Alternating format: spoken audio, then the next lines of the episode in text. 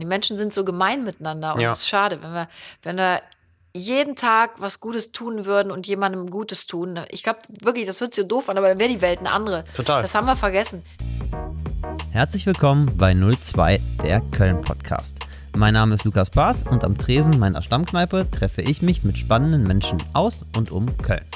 Bei ein oder auch zwei Kölsch unterhalte ich mich mit Unternehmern, Musikern, Politikern, Schauspielern oder anderen Menschen aus unserer Stadt, von denen ich glaube, dass sie eine spannende Geschichte zu erzählen haben. Und auch dieses Wochenende habe ich natürlich genutzt, um ein paar Stunden am Tresen zu verbringen. Und ihr dürft natürlich wieder dreimal raten, wen ich dort getroffen habe. Janine Kunze. Janine Kunze ist Schauspielerin, Moderatorin, Autorin und Podcasterin. So viel zum Offiziellen. Mir ist Janine, wie wahrscheinlich vielen von euch, vor allem als Carmen aus Hausmeister Krause bekannt. Deutlich aktueller spielte sie die Staatsanwältin in der ZDF-Serie Held und hat mit ihrer Tochter einen sehr erfolgreichen eigenen Podcast, Kunzes Kosmos. In diesem Jahr war Janine vor allem durch einen sehr unglücklichen Auftritt in der WDR-Talkshow Die letzte Instanz in den Medien präsent. Als Janine mir zugesagt hat, habe ich mich zum einen sehr gefreut, weil ich wirklich ein großer Hausmeister Krause-Fan war und auch noch immer bin. Zum anderen aber auch, weil Janine kurz nach, wie sie selber sagt, der schwersten Zeit ihrer Karriere, dem Shitstorm, zu mir gekommen ist. Unser Gespräch war eine wilde Reise. Von Späßen über motivierende Ratschläge bis hin zu sehr, sehr ernsten Lebenserfahrungen. Wir haben darüber gesprochen, warum sie so fleißig und präsent ist. Wie sie zu Hausmeister Krause kam und warum sie so gerne Schauspielerin ist. Und dann haben wir über ihren Shitstorm gesprochen. Und ich muss sagen, dass ich mir selbst im laufenden Gespräch noch unsicher war, ob ich sie darauf ansprechen möchte. Und irgendwie ist es dazu gekommen. Und ich habe für mich einiges mitgenommen und kann mir jetzt viel mehr vorstellen, was negative Kommentare oder Beleidigungen mit einem Menschen im Internet machen können. Und ich wollte und habe Janine auch die Chance gegeben, sich zu erklären. Und ich fand, das hat sie wirklich glaubhaft und sehr gut gemacht. Es war für mich in jedem Fall ein extrem aufregendes Gespräch. Aber setzt euch doch einfach zu uns, bestellt euch ein Kölsch und freut euch auf Janine Kunze. Aber bevor es losgeht, möchte ich euch wie immer noch meinen Sponsor vorstellen. Und der ist bei diesem Mal auch wieder Milatech.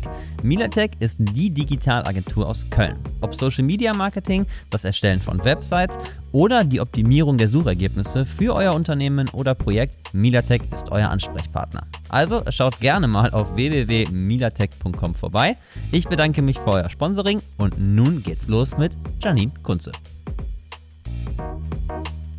Die ersten zehn Minuten sind die Leute meistens noch in so einer Stimme, die abrufbar ist, glaube ich. Und dann, Echt ist das so, so lauter und dann werden Genau. die, Ja, ich glaube, das liegt daran, dass man dann im Gespräch ist. Also ich versuche ja in den Gesprächen da nicht nur rumzugrölen. ja. Oder?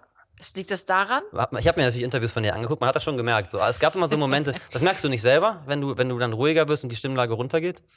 Bei mir merke ich das auch. Also ich bin jetzt Aber- wahrscheinlich sehr laut und auch bei mir wirst du merken, dass die Stimme Nee, aber ich bin auch schon sehr alt. Ich glaube, ich höre dich einfach deshalb nicht Okay, so. okay. Nein, aber ähm, weißt du, was ich gar nicht abkann? Ich mag ja keine lauten, quäkigen Frauenstimmen. Ähm, Stimmen. und es gibt wirklich Sendungen von mir, auch von früher, wo ich denke, um Himmels Willen, alter Verwalter, ich hätte sofort einen Fernseher weg. Ich hätte sofort weggeseppt, wenn ich mich gehört hätte. Weil ich gedacht hätte, was mit der nicht in Ordnung.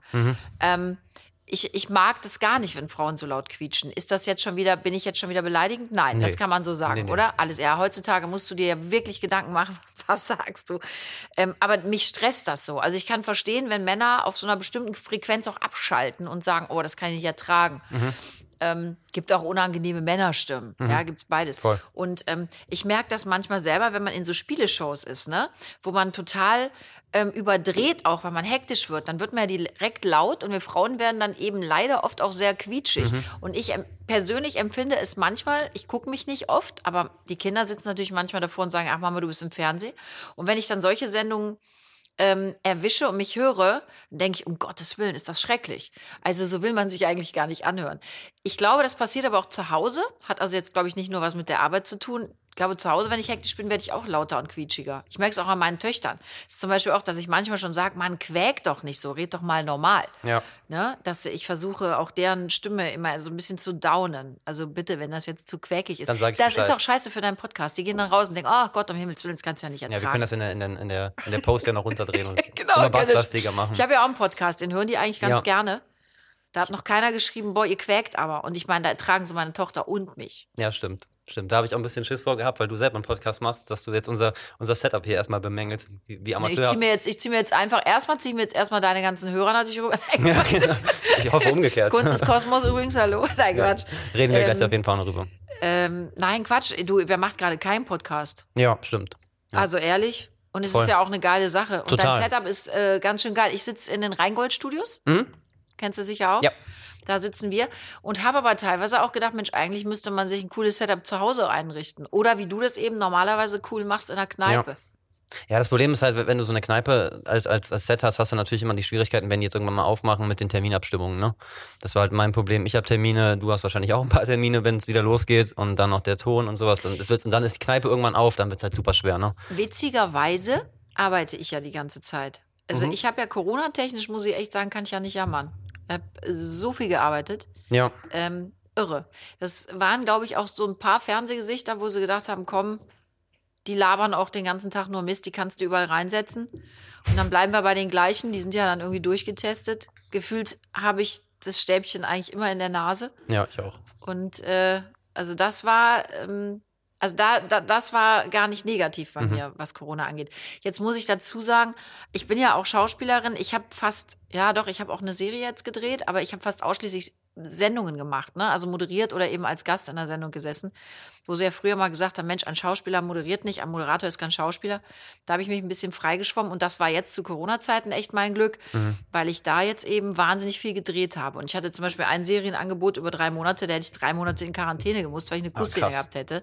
Und da habe ich dann gesagt, als Dreifachmutter, seid mir nicht böse, das kann ich nicht machen. Mhm. Also das, ich glaube, schauspielerisch wäre es jetzt irgendwie schlecht gewesen. Okay, Im Nachhinein ärgere ich mich. Ich glaube, die drei Monate Auszeit hätten uns allen gut getan. kann ich mir gut vorstellen. Ich habe auch gerade überlegt, ob ich die drei Monate genommen hätte, vielleicht. Das wäre eigentlich, ja, bist du Vater? Nee, Wovor willst du denn abhauen? Vor deiner Alten? wenn du wüsstest, Sag wo, mal, Alter, ist wenn, das... wenn, wenn, du wüsstest, wo die Alte sitzt, Jetzt dann... sag, du da, Entschuldigung, ich wollte gerade noch sagen, vor deiner Alten Alte. habe ich gar nicht abwerten gehört. Und die ist sehr, sehr hübsch. Dankeschön. Ich habe eben schon, du hast sowas gesagt, dass ich dachte, das ist bestimmt die Freundin. Hör mal, wie kommst du denn an die Frau? Nein, du siehst ja auch Bitte, Frau unterwegs. bitte, wir können den Podcast gleich Ich wollte, beenden. ich wollte dir jetzt einfach einen reindrücken für deinen, naja, ich war ja, mir war ja klar, dass du heute nicht so aufgebrezelt bist. Dann dachte ich, Okay, Retourkutsche geglückt. nein, Quatsch. In der, Super in der, Frau. Sieht in, ja jetzt leider Vielen keiner. Dank. Vielen Dank. Gerne. Du In- natürlich auch ein super Typ. Dankeschön. Vielen Dank. Ich weiß, ich bin rot langsam. In der Vorbereitung, du hast es gerade schon gesagt, du hast unheimlich viel gemacht und in der Vorbereitung ist mir allgemein aufgefallen, dass du extrem fleißig bist. Du machst extrem viel. Merkst du das selbst? Sag das mal meiner Großen. Die sagt immer, du machst ja nichts. Nein, Quatsch. Ähm, inwiefern meinst du denn fleißig? Du bist, ich finde, sehr präsent. Wir klammern jetzt mal die letzten drei, vier Monate aus, aus den Gründen, warum du präsent warst, aber wir gehen auch mal auf allgemein. Wenn, Ja. man, wenn ich mich vorbereite, google ich natürlich viel und habe natürlich andere Tools, wo ich gucke. Und ähm, ich kriege meistens so ein Gefühl dafür, wann jemand präsent ist und wann nicht. Und bei dir war es wirklich sehr präsent. Also viele Interviews, viele, Ja. viele andere Formate, wo du aufgetreten bist. Ist das sowas, oder bist du fleißig, weil das einfach so in deiner Natur liegt? Oder ich frage mal anders, brauchst du, um fleißig zu sein, einen Auftraggeber, der dich in den Hintern tritt und sagt, mach? Oder ist das sowas, was aus dir selber rauskommt, wo du sagst, ich muss was tun? Das ist ganz lustig, dass du das sagst. Also ich persönlich empfinde mich gar nicht so als wahnsinnig fleißig. Ich weiß, dass ich viel arbeite, aber das macht mir wahnsinnig viel Spaß. Also ich hatte letzte Woche eine Produktion, also über eine ga- ganze Woche. Da haben wir jeden Tag auch so zwischen ja, 14 und 16 Stunden gearbeitet. Manchmal schäme ich mich fast, das als Arbeit zu betiteln, weil ich liebe, was ich tue. Ähm, und, und darum fällt mir das vielleicht gar nicht so auf. Ich gebe dir recht, ich bin extrem viel überall, auch schon seit darf man das jetzt sagen, ohne dass es arrogant anhört, vielen Jahren. Ähm, bin da sehr happy drüber. Und ähm, ich habe aber jetzt, also mein Mann macht mein Management, der sitzt aber nicht zu Hause, das, der, ne, der ist selber, der ist ja selber sehr erfolgreich in dem, was er tut. Der sitzt jetzt nicht da und akquiriert Jobs, sondern die kommen rein und ich selektiere und sage, das mache ich, das mache ich nicht. Und ähm, es sind viele Jobs dabei, die mir, die mir gut gefallen, an denen ich Spaß habe, von denen ich hoffe, dass sie auch den Leuten gefallen und dann mache ich das einfach. Ich habe manchmal ehrlich gesagt fast ein schlechtes Gewissen ähm, meinen Kollegen gegenüber, weil da sehr viele viel weniger arbeiten, aber die empfinde ich als viel fleißiger, weil sie sehr umtriebig sind. Okay. Die rennen überall hin und stellen sich vor und schicken Bänder und sowas habe ich zum Beispiel alles Okay. gar nicht. Und ähm, bei mir ist es wirklich so, ich, ja, ich bekomme Anfragen und die sind fast, ich schäme mich jetzt fast ein bisschen, das kommt so unsympathisch, aber wir bekommen wirklich fast täglich Anfragen für Dinge. und dann selektiere ich und überlege, was mache ich und ähm, ja, Mhm. was, was würde vielleicht dem Zuschauer gut gefallen? Und äh, ich bin teilweise wirklich so präsent gewesen, dass ich auch dachte, ich muss jetzt mal eine Auszeit machen von äh, ein, zwei Monaten, weil ich manchmal das Gefühl habe, also ich war schon auf drei, vier Sendern gleichzeitig, wo du so denkst, um Gottes Willen, wenn die Leute gar nicht mehr um mein Gesicht rumkommen, denken sie auch irgendwann, ach Gott, hoffentlich ist die Alte bald weg. Merkst du Das dann, kann gefährlich sein. merkst du dann, dass das Publikum genervt ist oder denkst du, dass das Publikum genervt ist oder merkst du auch körperlich, wenn es zu viel wird? Wenn du sagst, okay, jetzt muss ich einen Gang runterschalten. Körperlich merke ich gar nichts mehr. Mein Nein, Gott. ähm, nein, also das Publikum, ähm, boah, das ist eine gute Frage, aber ähm, klar merkt man manchmal so, man ist sehr müde, weil ich natürlich versuche, das Arbeiten mit dem Privaten sehr gut zu verbinden. Ich habe drei Kinder zu Hause, ich habe einen Hund, ich habe einen Mann.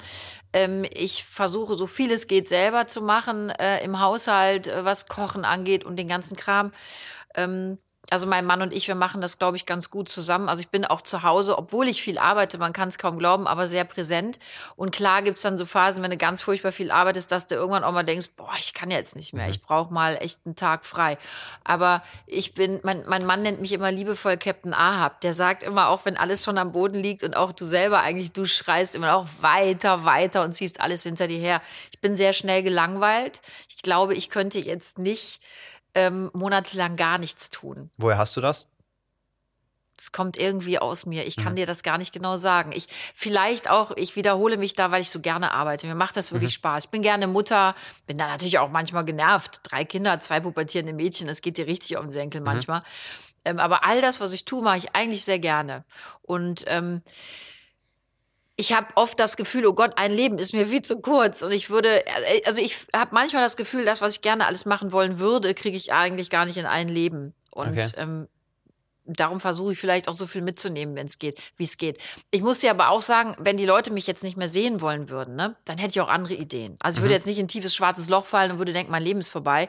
So viele Sachen noch im Kopf, dann mache ich was anderes. Aber es ist schon schön, dass es so ist, wie es gerade ist und dass die Leute mich auch nach über 21 Jahren immer noch gerne sehen und hören. Voll. Voll. Und du, äh, was ist mir auch aufgefallen in der Vorbereitung, wenn du ein Bild bei Instagram postet, dann sind einfach unfassbar viele Herzchen darunter. Und Ja, total merkt, süß. Man merkt einfach immer, das ist einfach so eine Armada an, am, Armada an, an Euphorie irgendwie. Ja, das ist total süß. Ähm, ich habe mich echt lange gesträubt, Insta zu machen, weil ich so dachte, oh Gott, ich bin zu alt, was soll ich jetzt bei Insta? Mhm. Ähm, aber äh, für mich alte Henne, ich mache das auch alleine. Also ich habe tatsächlich kein, keine Agentur da dran. Das haben ja auch viele Kollegen. Aber ich habe mir, ich habe überlegt, was ist das für mich? Warum mache ich das jetzt? Man hat mich da wirklich hin oder zu überredet aufgrund einer Sendung, die ich moderiert habe, wo man sagte, komm bitte fang an. Das ist jetzt drei Jahre her. Ähm, und dann haben wir gemerkt, oh, das läuft sehr gut. Und äh, dann habe ich eben auch gesagt, ich möchte, guck mal, jetzt geht mein Telefon, das ist Nicht ganz schön unprofessionell und das in einem Podcast. So, ich habe das tatsächlich immer an wegen der Kinder. Wenn Ja, ich nee, sehe, klar, Gott, aber alles gut. Ähm, nein, und ähm, ich habe dann eben damit angefangen, habe dann auch tatsächlich, als ich dann einigermaßen verstanden habe, wie es funktioniert, gesagt, ich brauche keine Agentur mehr dran, ich mache das selber. Ich kann gar nicht viel. Ne? Viele Kollegen machen ja so ganz tolle Filme und die machen da Verlosungen und so. Wenn du meinen Account mal angeschaut hast, das mache ich alles gar nicht. Also ich stelle da wirklich so lame Filmchen rein oder mal ein Bild äh, und dann hört der Spaß auch schon auf. Aber es läuft sehr, sehr gut. Ich für mein Alter jetzt und in meiner Riege, ich bin bei 120.000 Followern ähm, äh, gelandet und mir macht es total Spaß und ich sehe das jetzt so ein bisschen als Tagebuch. Ich ähm, stelle da nette Sachen rein, die vielleicht den Leuten auch gefallen könnten. Natürlich suche ich da auch Fotos aus, wo ich nicht gerade aussehe wie ein Eimer ähm, und äh, ein Foto, wo die Leute vielleicht sagen, ach Mensch, guck mal, äh, nett. Ähm, und bin dann auch immer ganz gerührt, wenn Menschen sich da daran so freuen, ja, und so liebe Sachen schreiben. Und auch im privaten ähm, Insta-Account, die Leute schreiben so tolle Sachen. Also an dieser Stelle auch echt mal ein großes Dankeschön. Die ähm, geben so viel Feedback für viele Dinge und die, die gehen so mit im Leben und das finde ich ganz toll. Also ich freue mich da wirklich, wirklich sehr drüber. Du hast als Kind schon Leistungssport betrieben oder als, als, als, junge, als junger Mensch? Schon ist gut. Ich habe als Kind und Jugendliche, Ja. ja, ja, ja, ja. Getanzt hast du, ne? Ja, und Okay. Leichtathletik gemacht. War das, ich, ich habe das Bild ein bisschen zu recherchieren, war das schon so wirklich Nive- Niveau, also Profiniveau oder? Nee. Nee, ich hätte mir gewünscht, dass es das wird. Ne? Mhm. Also ich habe ähm, drei bis viermal die Woche Tanz ähm, trainiert und bin einmal die Woche zur Leichtathletik gegangen, um den Muskelaufbau auch noch mal ein bisschen ähm, auf einer anderen Ebene zu fördern. Und ich war einmal die Woche ähm, im Schwimmverein. Also ich habe schon fast täglich Sport gemacht, kann man sagen. Und auch das mit großer Leidenschaft. Mir hat das wahnsinnig viel Freude gemacht. Ich wollte ursprünglich äh, Musical studieren. Mhm. Und ich habe dann leider einen Unfall gehabt mit 14, habe dann versucht, zwei Jahre das Ganze noch weiterzuziehen, aber habe dann irgendwann merken müssen, okay, also zur Tänzerin reicht jetzt hier nicht mehr. Übrigens auch der Grund, weil mich so viele Leute fragen, warum machst du nicht bei Let's Dance mit? Ich habe tatsächlich zweimal mit denen Hab auch zusammengesessen. Ähm, ich liebe die Sendung, ich finde es großartig, aber man muss im Leben wirklich man muss einfach merken, wenn auch Dinge vorbei sind. Und ich muss sagen, ich wäre dem, glaube ich, nicht mehr gewachsen. Also ähm, meine Arbeit mit meinem Job als Mutter, ähm, als Familienmensch und dann noch als Extremsportlerin, und das ist es, was die leisten, Ja. das ist Extremsport, ähm, dem wäre ich nicht mehr gewachsen. Was vorrangig daran liegt, dass ich wirklich diesen Unfall hatte und einfach auch nicht mehr so gelenkig bin. Und ich glaube, ehrlich gesagt, ähm, ich habe eine ganz gute Selbsteinschätzung. Ich hätte jetzt aufgrund meiner ganzen ähm, Verletzungen, die ich auch hatte, ich bin auch im Dezember, hatte ich nochmal einen Bühnenunfall. Also mein Körper ist wirklich jetzt auch so malat. Ich glaube, wenn mich da einer von den tollen Tänzern durch die Luft ja, äh, jagen wollen würde, würde ich sagen, Leute, nee, sorry. Und ich habe einen Anspruch an mich immer gehabt, gerade was das Tanzen angeht. Also da jetzt als Erste oder Zweite rauszufliegen und da völlig ungelenkt über das Parkett zu huschen, das würde mir wirklich mein Herz brechen. Also Okay. das, das könnte ich nicht mit mir Das heißt, die. Sachen, die du machst, die willst du dann schon richtig machen. Ja, das heißt nicht, dass ich jetzt so total verbissen und verkniffen bin. Ich muss nicht immer einen ersten machen. Ne? Da haben zum Beispiel Leute schon geschrieben, Frau Kunze, es wird auch langsam wirklich unsympathisch, wenn sie immer gewinnen. Ich hatte so eine Zeit, so einen Run, wo ich Mhm. irgendwie die ganzen Shows abgeräumt habe und äh, das große Backen und äh, whatever.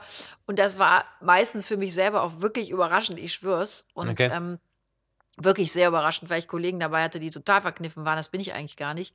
Aber wenn ich was mache, dann möchte ich natürlich auch wenigstens vorne mitschwimmen. Ja. Also von zehn Leuten als Erste gehen zu müssen, das fände ich jetzt irgendwie uncool. Ja, stimmt. Fände ich wirklich uncool. Käme Ich- mir auch richtig scheißblöd vor. Als du, als du angefangen hast, beziehungsweise als du Leistungssport Äh, ey, gemacht ganz hast. kurz, was nicht heißt, dass wenn einer als erster geht, er scheiß blöd ist oder rüberkommt. Ne? Das Okay. ist jetzt bitte nicht, dass man mich da falsch versteht. Ich würde nur denken, so Mist, ich war jetzt wirklich so Ist ja auch ganz gesunder Ehrgeiz. schlechteste, das Ja. würde mir schon wehtun. Ja. Glaubst du, diesen Ehrgeiz braucht man in deiner Branche? Ja, jetzt bin ich ambivalent, was antworte ich dir?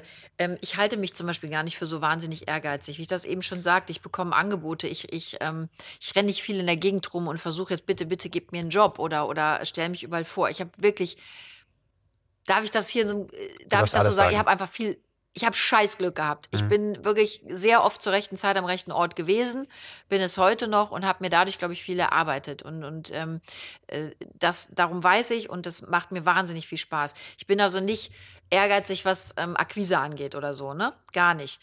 Aber wenn ich arbeite und wenn Leute so viel Vertrauen in mich setzen, dass sie mir einen Job geben, dann bin ich auch insofern ehrgeizig, dann will ich das auch gut machen. Allein für die Leute. Die haben eine Erwartung, die buchen mich, ja, und dann möchte ich denen auch gerecht werden. Und dann möchte ich auch dem Zuschauer gerecht werden. Also du wirst mich nicht, und das kann ich wirklich auch hier so raus sagen, ich werde mich nicht in eine Sendung setzen und total gelangweilt zwei Stunden am Stuhl sitzen. Ähm, dafür stehe ich auch nicht. Und ähm, egal wie schrecklich ich persönlich vielleicht selber die Sendung fände, ähm, weil ich mich vielleicht geirrt hätte, ähm, würde ich versuchen, mir das nicht anmerken zu lassen, weil ich einfach, ähm, ich habe großen Respekt natürlich vor meinem Arbeitgeber, aber vor allem vor dem Zuschauer. Und ich Mhm. finde, den sollte man in der Branche auch haben. Wofür stehst du? Arbeitstechnisch? Mhm. Ich glaube, für Spaß, gute Laune, große Fresse, Herz auf der Zunge. Und das kann einem zum Verhängnis werden. Möchtest du da später noch drüber reden? Du kannst mich alles fragen Okay. und ich werde Lass dir zu aber- allem was sagen. Lass uns aber vorher nochmal über was anderes reden. Sehr gern. Wann warst du das Ich habe letzte mir Mal? meinen Kaugummi übrigens hingeklebt, das auf macht deinen nichts. Bierdeckel. Das macht das Wird dir jetzt schlecht? das ist wie in der Kneipe hier. Ich nehme den gleich wieder rein. Dann wird mir vielleicht schlecht. Nein, ist voll okay. Okay. Mm, Das ist übrigens eine Macke. Hast du sowas auch? Ich habe wirklich, ich nehme mir einen Kaugummi rein und dann kaue ich den kurz an und dann klebe ich den mal ein paar Minuten weg und dann nehme ich den wieder rein. Oh nee, ich kann überhaupt nicht lange Kaugummis kauen. Also ich kau, ja, ich, ja kau, auch nicht. Ich ja, kaue aber den für den guten Geschmack und dann tue ich den kurz wieder ja, aber rein. der hat ja danach keinen Geschmack mehr. Doch, der hat ja noch, wenn er keinen Geschmack mehr hat, nehme ich ja einen neuen. Den hatte ich gerade reingemacht, als ich hier reingekommen bin. Interessiert jetzt überhaupt gar keinen. Ja, doch, ich dachte, wir spannend, reden kurz drüber. Ich, also ich habe hab das Problem auch. Also ich kau, kau, kau, also eigentlich mag ich eher so Fisherman's Friends. Jetzt habe ich eine Marke gedroppt, aber ist glaube ich egal. Ja, aber weißt du was? Kriegst du totale Magenschmerzen irgendwann. Ich liebe die auch. Wie ne? viel Vor allem du denn davon? Ja, weiß ich nicht, aber da kriegt man wirklich, also manchmal, wenn ich Kussszenen habe, ne? Mhm. Ich finde ja nichts schlimmer, darf man das jetzt so sagen? Finde ja nichts schlimmer, wenn einer aus dem Mund riecht. Und Ja. wenn ich Kussszenen habe oder mit einem Kollegen sehr nah beieinander bin, dann nehme ich mir immer irgendwas im Mund. Ich habe mir das übrigens mit Kaugummis antrainiert. Ich klebe die dann oben rein, sogar bei Kussszenen. Hat mir auch noch nie ein Kollege rausgepult. Ge- Funktioniert. Ich kann das Okay. echt richtig gut. Aber dann nehme ich mir auch schon mal Fischermans oder so in den Mund. Es gab früher diese Plättchen, so Minzplättchen, die hatte ich dann drin, ähm, weil ich einfach gut riechen möchte. Mhm. Und da habe ich schon wirklich, also päckchenweise diese Dinger da äh, verschlungen. Und dann kriegst du irgendwann, kriegst du auch Diarrhoe.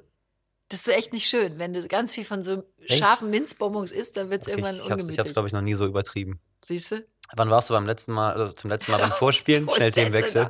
Das letzte Mal zum Vorspielen. Ja. Gehst du Boah. überhaupt noch zum Vorspielen? Man fragt mich nicht. Wenn man mich fragen würde, würde ich natürlich gehen. Weil, Ja. ich, weil, weißt du, jeder hat eine bestimmte Vorstellung für eine Rolle.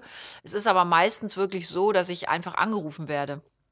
An- Äh, ich werde angerufen und also mein Management und dann sagen die, wir haben da eine Rolle, kann Janine sich das vorstellen? Und dann lese ich ein Drehbuch und dann, das machen die meistens ja mit zwei, drei Leuten. Und dann sagen die ja oder nö. Also, ähm, wann war ich das letzte Mal zum Das Vorspielen? heißt, das heißt, die Rolle, um um nur was richtig zu verstehen, die Rolle ist quasi dann, dann fertig letztendlich im Drehbuch. Ich Ja, habe überhaupt keine dann Ahnung sagen von die, die könnte gut drauf. Ja, dann sagen die, also es gibt ja, äh, das hatte ich auch schon, es gibt ja Rollen, die werden auf einen geschrieben. Ne? Ich habe mal Okay. eine eigene Serie gehabt und dann haben die gesagt, Mhm. okay, das passt zu Janine, dann kannst du ja ein bisschen mitsprechen und dann wird das so entwickelt. Dann schreibt man eine Rolle, schreibt man die auf den Leib. Ähm, es gibt aber natürlich auch Drehbücher oder Bücher, die verfilmt werden. Und da sitzen dann eben die Produzenten und die Macher des Filmes und sagen, Mensch, wer könnte denn die Rolle gut übernehmen? Ne? Und dann hat der eine oder andere auch schon mal mich im Kopf und sagt, Mensch, da wäre doch die Kunze ganz gut. Also zum Vor Weißt du, wann ich das letzte Mal zum Vorspielen war? Ich glaube, das war Held. Okay. Die ZDF-Krimiserie. Da war ich das letzte Mal zum Casting. Da hast du dann noch normal vorgesprochen quasi. Ja, da habe ich ganz normal vorgesprochen. Da war der Kai relativ schnell gesetzt und dann suchten sie eine Partnerin. Und das, ähm, genau, das hatte sich wohl relativ schwierig gestaltet. Und äh, dann riefen die mich an, die Produzentin kam auf mich und sagte, ach Mensch, die Kunze wäre doch super. Und dann bin ich gecastet worden, aber die haben richtig fett gecastet. Also ich weiß, dass die in Köln, in München, in Berlin, in Hamburg, die haben also richtig große Namen auch gecastet. Und da habe ich gedacht, ach, ich hab, da habe ich damals zum Beispiel meinem Mann gesagt, der, was ich ja eben schon sagte, mein Management macht, nee, sag das ab, da gehe ich nicht hin, da die casten da so fette Namen, was soll ich denn jetzt da? Das ist äh, Lebenszeitverschwendung. Und da war der schon so ein bisschen pikiert und sagte, aber dann geh doch mal hin, da mach halt mal wieder ein Casting. Sag ich, ja, warum soll ich denn das machen? Muss ich jetzt meinen Text lernen? Ich bin auch nervös. Ich bin bei Castings, glaube ich, richtig schlecht, weil ich dann am Set mache ich dir alles. Aber wenn du zum Casting gehst, das wissen die Kollegen, glaube ich, auch alle, da fühlst du dich total blöd. Weißt du, da musst du so bestehen. Ich finde das immer so doof. Also da bin ich gar nicht richtig gut. Hättest du ein Dann Problem ich damit gehabt, wenn die nicht abgelehnt hätten? Ich bin schon oft im Leben abgelehnt worden. Das passiert jedem und das ist auch gut, das gehört dazu. Also dann fange ich da nicht an zu heulen, ne? Nee, Ich- ich, bin ehrlich gesagt, habe ich gar nicht damit gerechnet, dass die mir die Rolle geben. Mhm. Und das ging dann relativ fix. Also ich, die Produzentin rief mich dann nochmal an und sagte auch, Mensch, tu mir doch einen Gefallen und komm halt. Und dann bin ich, ich glaube, es war ein Dienstag, bin ich dahin und habe wirklich 24 Stunden später habe ich die Zusage schon bekommen. Ich stelle mir das immer so, so wahnsinnig schwer vor. Ich meine, Janine Kunze ist halt schon ein Name, ne? Also du bist ewig Sag das nochmal, das Ja, klingt in später meinem- vielleicht, später vielleicht. Nein. Das ist halt schon ein Name, ne? Ich, ich denke, du bist in Deutschland, du bist lange im Geschäft. Wenn du jetzt zu so einem Vor Vorsprechen oder zu so einem Casting gehst und dann dir jemand sagt, Frau Kunz, das hat leider nicht gepasst. Das kann ich mir einfach vorstellen, wenn du so lange in der Branche bist, dass das was völlig anderes ist, als wenn ich jetzt zu einem Casting gehe. Ich rechne ja damit. mit. Aber Aber, weißt du was, rechnest du heute, heute immer noch, wenn morgen jemand anrufen würde, Frau Kunze, kommen Sie mal zum Casting, du könntest dir die Rolle super vorstellen und dann sagt er nach einer Stunde Vorsprechen, sagt er, nee, sorry, das ist nichts. Also erstens sagen die dir das nicht direkt ins Gesicht. Mhm. Das, ich glaube, da haben sie auch alle Schiss. Das machen die nicht. Die sagen dann, Mensch, ja, tippitoppi, wir melden uns. Rufen Sie nicht an, wir melden uns. Dann weiß er schon. Nein, das sagen die ja so nicht. Aber ähm, also in der Regel sagen die das nicht direkt. Ne? Die casten ja mehrere und dann lassen die sich das ja nochmal so ein bisschen durch den Kopf murmeln. Was hat jetzt gepasst? Die gucken sich dann die Castingbänder auch immer und immer wieder an. Oder du passt eben wie Arsch auf Eimer und dann sagen die, also das ist so gut wie fix. Ne? Da wird nicht mehr viel kommen. Ähm, Natürlich möchte man die Rolle bekommen, sonst würde man ja nicht hingehen. Ähm, ich habe, aber ehrlich, ich habe gar nicht so viele Castings gemacht. Das ist auch fast immer unangenehm. Also ich hab, war beim Hausmeister Krause Casting. Ich war einmal zum Casting von Till Schweiger, dann habe ich auch die Rolle bekommen. Einmal hat er mich so besetzt, zweimal sogar, ohne Casting. Und dann war ich beim Casting für Held. Ich glaube, ehrlich gesagt, ich glaube, das, das war es fast. Ich glaube, ich war noch bei einem Schauspielcasting, das habe ich nicht bekommen, ist aber schon ewig her. Aber nochmal, damit musst du ja rechnen. Und man darf das auch nicht persönlich nehmen. Also das würde ich jetzt auch meiner Tochter zum Beispiel mal sagen, ne, die ja auch schon mit Schauspiel so ein bisschen anfängt. Ähm, es ist ja nichts Persönliches. Man passt eben manchmal einfach nicht. Manchmal ist die Kollegin vielleicht auch einfach besser gewesen, ja. Man hat einen schlechten Tag gehabt und auch ich bin ganz ehrlich, ich habe es gerade schon gesagt, ich glaube, ich bin in Castings gar nicht gut. Ich verkrampfe dann. Weißt du, was für mich total schwer ist, wenn ich im Kopf habe, oh Gott, du musst jetzt funktionieren. Du musst das jetzt hier in diesem Casting, du musst jetzt hier bestehen. Dann verkrampfe ich auch, auch nach all den Jahren. Wie gesagt, ich habe es gar nicht oft gemacht. Ähm, Klar ist man traurig, wenn man die Rolle nicht bekommt, aber es gehört ja dazu. Also aber es ist ja am Set auch schon ein gewisser Leistungsdruck, oder? Also da, da, Set da kannst auch, du ja auch ja. nicht fünfmal, weil du gerade irgendwie nicht gut drauf bist, die Szene wiederholen. Doch. Ja? Teilweise 50 Mal. Okay. Weil Ja. du nicht gut drauf bist, also von dir aus, weil. Also ehrlich gesagt, äh, völlige Arroganz. Ich glaube, es gibt in meinen 21 Jahren äh, Schauspielerei und Fernsehbranche wirklich selten, dass ich wirklich oft wiederholen musste. Aber auch ich hatte schon mal, dass mir dann wirklich dann äh, kommt dir irgendein Satz einfach nicht und der ist maßgeblich für die Szene. Aber das habe ich relativ selten. Aber man kann, man wiederholt schon öfters. Ähm, weil, äh, vor allem, wenn du mit mehreren Kollegen in einer Szene bist, ne, einer verkackt es dann halt. Aber das ist auch nicht schlimm, das gehört dazu. Es gibt Kollegen, die machen dann auch anderen Druck. Ne? Das würde ich zum Beispiel gar nicht machen. Ich versuche immer, oder für mich ist wichtig, auch wenn ich mit Kollegen arbeite, ich brauche immer eine lockere, coole ähm, Atmosphäre und dann kann ich dir alles spielen. Also ähm, es gibt Regisseure, die meide ich, mit denen werde ich nicht drehen. Von denen habe ich so viele Geschichten gehört, die nur rumschreien, einen fertig machen und äh, einen beleidigen. Und da muss ich dir ehrlich gesagt sagen, das würde mich nicht anspornen. Also dann würde ich, glaube ich, irgendwann sagen, Ciao. fuck you. Mhm. Ciao, miau, ich bin weg. Ja. Weil da hätte ich gar keine Lust drauf. Mit mir kann man sehr, sehr ähm, hart auch arbeiten. Ich arbeite viele Stunden. Ne? Ich finde es super, wenn sich ein Schauspieler und ein Regisseur auseinandersetzen können und sprechen können. Ähm, ich finde nur, man sollte irgendwie freundlich miteinander umgehen. Also wenn da einer steht, der alle nur den ganzen Tag anschreit und beleidigt, das wäre einfach nicht mein, Nee, kann ich mir nicht meins. vorstellen. Und vielleicht, um die Frage des Castings nochmal zu beantworten, weil du die eben gestellt hast, guck mal auch in Amerika, ne? Die ganz Großen, die gehen ja alle noch zu. Ja, das- die- Castings. genau die Brad Frage habe ich mir ja gestellt, Leonardo ja. DiCaprio, die rennen alle zu Ja. Castings. Und mal passt du und mal passt du Ja. nicht. Also ich glaube, äh, vielleicht ein Tipp an die jungen Kollegen, äh, deshalb nicht den Kopf in den Sand stecken. Mhm. Ne? Das ist eben manchmal so. Und dann ist man einen Tag traurig und dann denke ich aber auch immer, ja komm, ich habe halt jetzt vielleicht aus, ja, ich habe einfach nicht gepasst und das ist okay. Dann, dann kommt was anderes. Weißt du, schließt sich eine Tür, äh, geht eine andere ja. auf und so muss man das auch sehen. Es gibt ja Menschen, die wollen unbedingt berühmt werden, die tun dafür sehr viel. Und dann gibt es Menschen, die sagen, hier bin ich. Hups. Ich Wo willst du dich- noch- Also weder, ich habe auch nicht gedacht, dass irgendjemand auf mich wartet. Ähm, ähm, und ich habe mir aber auch, ich hätte mir auch kein Bein ausgerissen, um berühmt zu werden. Ich bin auch nicht Schauspielerin geworden oder Moderatorin, weil ich berühmt werden wollte. Das ähm, ist für mich auch ein ganz falscher Ansatz. Diese Gespräche führe ich auch mit meinen Töchtern, die ja auch schon so ein bisschen jetzt in die Richtung schwimmen.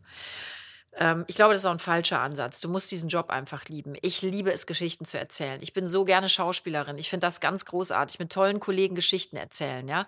Ähm, und dann sind die mal traurig, mal sind die ähm, sehr lustig, mal sind die sehr intensiv und, und ähm, vielleicht auch ein bisschen gruselig. Ähm, ich liebe es, den Menschen Geschichten zu erzählen. Das war der Ansatz für mich, diesen Beruf zu ergreifen. Also ich bin nicht rausgerannt und habe gesagt, na, ich will berühmt werden und ich will viel Geld verdienen und ich möchte, dass die Leute mich ein Autogramm fragen. Gar nicht. Mir ist das sogar eher heute manchmal peinlich. Also wenn Menschen kommen, weil ich dann ähm, man glaubt mir das, glaube ich, gar nicht, aber ich stehe nicht ganz so gern in der ersten Reihe. Ich finde das toll, wenn das so ist, aber ich würde mich da nicht direkt hinstellen. Weißt du, wie ich das meine? Also mir ist das auch oft dann eher noch unangenehm. Ich fühle mich so ein bisschen peinlich berührt, weil ich immer denke, wir sind alle gleich und ähm, man ist jetzt nichts Besseres, weil man im Fernsehen ist. Das Denken habe ich auch nie gehabt. Ich liebe, wie gesagt, einfach diesen Job und das, was ich tue. Und dass das jetzt so eine lange, tolle äh, Geschichte wurde, da bin ich wirklich täglich dankbar. Und ähm, ich darf einfach machen, was ich liebe. Das ist doch großartig.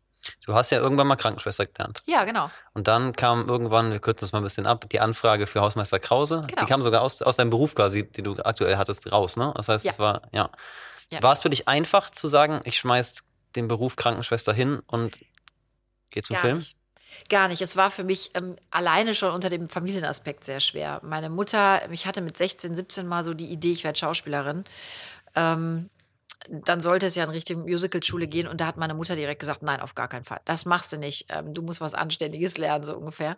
Und ich weiß, dass die, oder ich wusste, dass die nicht begeistert sein wird, wenn ich jetzt mit dieser Idee da um die Ecke komme. Ähm, und ich habe, ehrlich gesagt, ich habe meinen Beruf total geliebt. Und auch jetzt, ich fühle so, so sehr mit dem Personal mit, mit dem Pflegepersonal, mit den Ärzten, ja. Ähm, ich bewundere wahnsinnig, was die tun. Ich weiß, ich weiß wirklich, und das darf ich glaube ich auch so sagen, ich weiß genau, was die gerade leisten und was die tun, äh, weil ich es über Jahre, ich habe über sieben Jahre auch in diesem Beruf gearbeitet. Also ähm, die, die äh, Ausbildung ähm, mit inbegriffen. Und ähm, ich habe das wirklich gerne gemacht. Das war eine anstrengende Zeit auch, also emotional. Ich meine, wenn du Leute ähm, begleitest, wenn sie sterben und auch junge Leute, dann macht das was mit dir. Ähm, aber ich habe es echt geliebt. Und ich habe auch immer gesagt, wenn mich im Fernsehen keiner mehr sehen will, ich kann mir schon vorstellen, das wieder zu machen. Ich wollte ja ursprünglich Medizin studieren. Und das war so, sollte so der Weg Anfang sein. Und ähm, ich kann mich nur wiederholen, ich bewundere die sehr und finde es ganz, ganz großartig, was die leisten. Was war der ausschlaggebende Grund, dass du dann doch in die Schauspielerei gegangen bist? Dass du gesagt hast, ich mache das doch? Ich bin zu diesem Casting gegangen für Hausmeister Krause und ähm, da hat mich ehrlich gesagt meine Freundin auch echt hingedaddelt. Du merkst, ich habe mich dann äh, nie so drum gerissen. Ich bin eigentlich immer von meinen Liebsten überredet worden und bin ihnen heute auch mehr als dankbar. Ohne die wäre ich jetzt auch nicht hier. Das muss man ganz klar sagen. Ich habe immer gedacht, ah, auf mich wartet da keiner. Und dieses Casting, ich wollte da gar nicht hin, äh, aus mehreren Gründen. Also einmal ähm, damals zur Hausmeister Krause Zeiten, Tom Gerd war eine Riesennummer. Ähm, und der Tom, ich, wir lieben uns, ich darf das sagen, das war nie mein Humorzentrum, äh, also mhm. hat der damit getroffen. Ich habe mir gedacht, mein Gott, mein Bruder ist völlig ausgeflippt, ne, Tom Gerhardt und ah, wie lustig, stundenlang gelacht. Ich dachte immer, meine Güte, alter Verwalter, was ist das denn? Ähm, und dann habe ich so gedacht, nee, das ist nicht so ganz dein Ding. Und dann bekam ich eben auch die Castingtexte und sagte, ach nee, komm Leute, machtet mal ohne mich. Und dann auch da, die haben fette Namen gecastet und wer, wer sich vielleicht noch erinnert, Veronika Ferris hat damals in dem Film ja die Hauptrolle gespielt. Ähm, und ungefähr in dieser Riege casteten die auch. Und dann habe ich gedacht, Leute, ich bin gerade mal auf der Schauspielschule. Da wartet jetzt wirklich bei, also Bernd Eichinger und die Konstantin-Film und auch Tom Gerd, da wartet wirklich keiner auf Janine Kunze. Mich kennt wirklich keine Sau. Dann hat meine Freundin mich überredet und dann habe ich diese Rolle bekommen. Und ich habe meiner Mutter wirklich erst Bescheid gesagt, ähm, als ich den Vertrag unterschrieben hatte.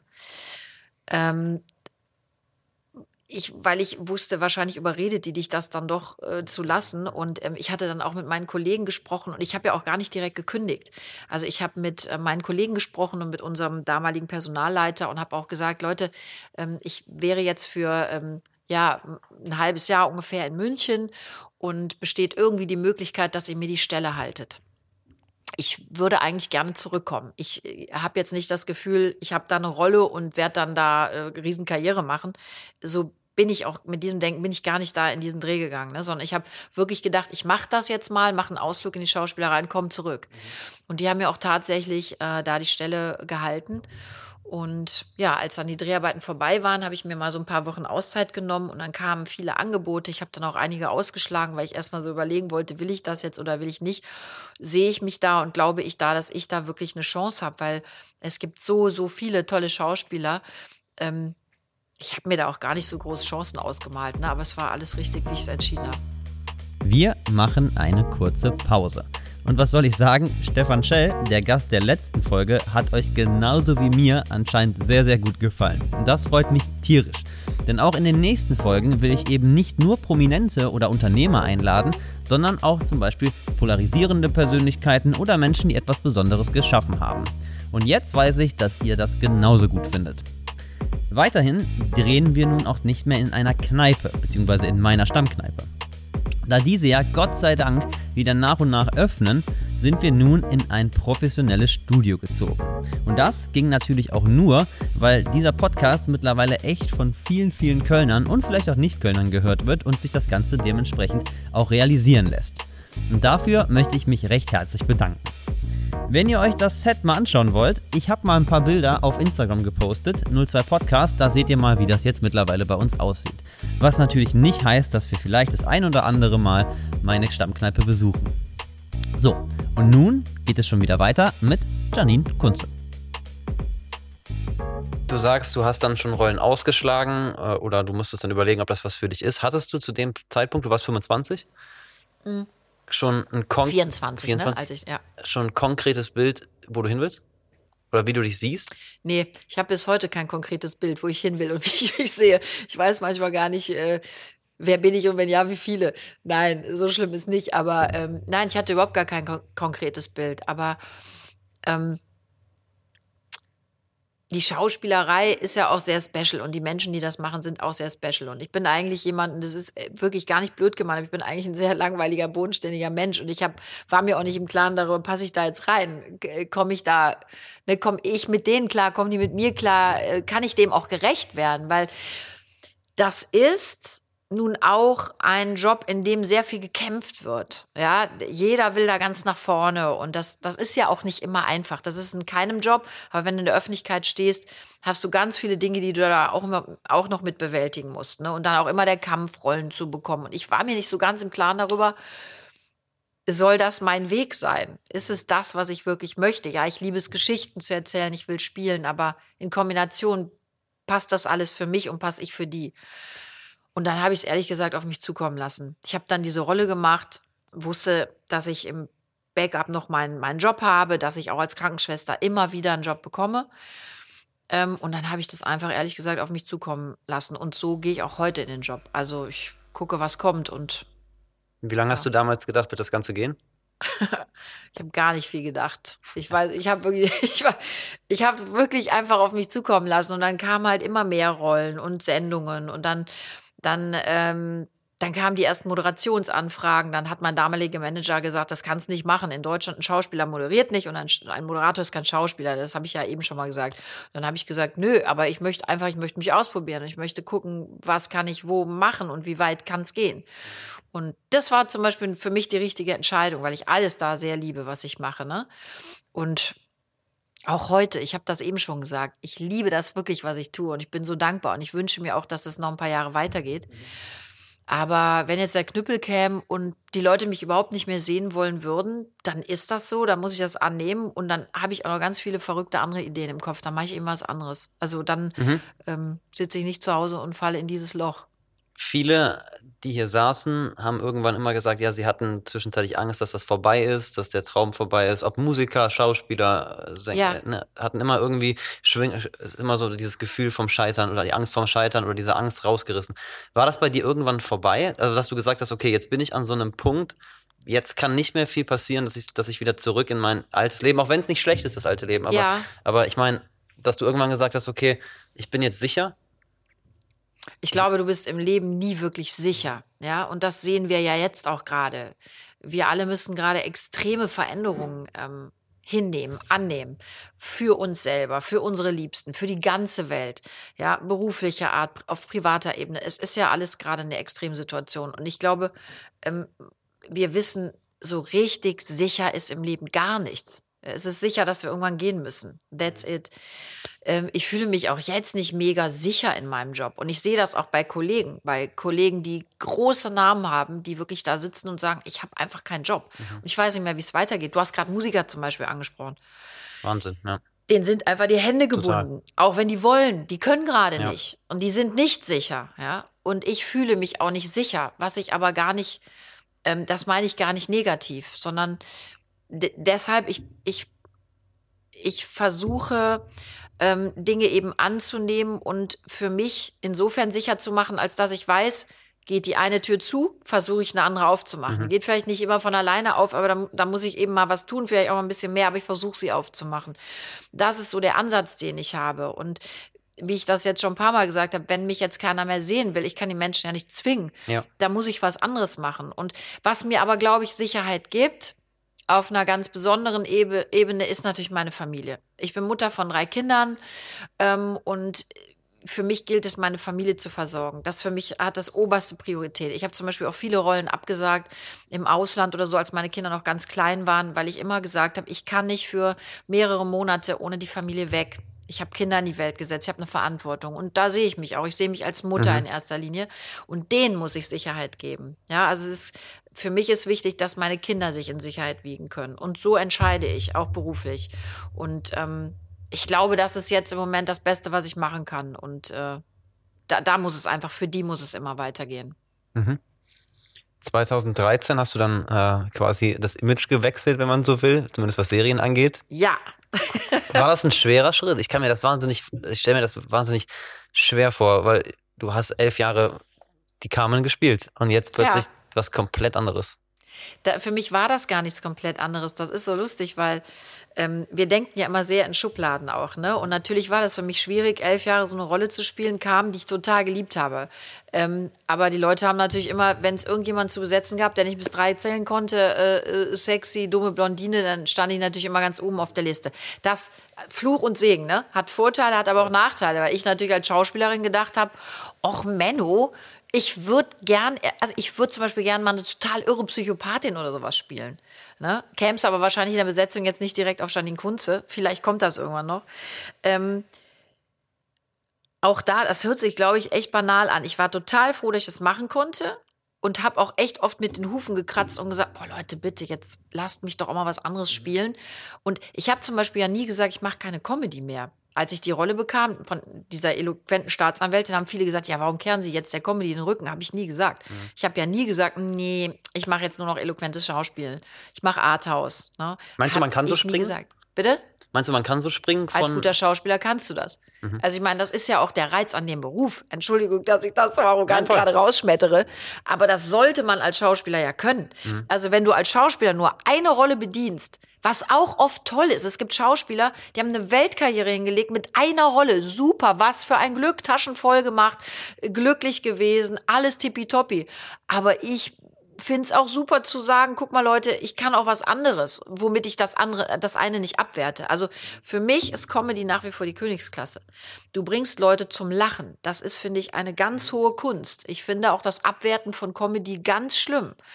Ich, ich liebe es, Menschen zum Lachen zu bringen, gerade in der heutigen Zeit, Leute. Was wollen wir?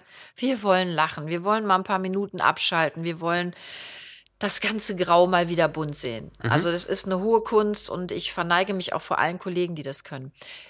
Ich persönlich gucke aber gern Fernsehen. Ich heule gerne. Ich grusel mich gerne. Ich liebe Krimis. Die können auch richtig düster sein. Ähm, ich liebe Filme, wo ähm, die mich so packen, ähm, wo ich auch viel weine und die mir was mitgeben, wo ich nachher noch so geflasht bin und denke, okay, was, haben, was hat der mir jetzt gesagt, dieser Film? Was haben die Leute mir erzählt? Was macht das mit mir? Macht es was mit meinem Leben? Also für mich ist das Leben bunt und ich möchte gerne auch in meiner Arbeit bunt sein. Je mehr ich machen kann, je mehr ich ausprobieren kann, desto glücklicher bin ich. Du, ich mache auch Trash-Formate und ich weiß, dass die Leute Trash-Formate lieben und ich will die Leute ja auch bedienen. Und all das in Kombination hat mir immer Spaß gemacht, ja.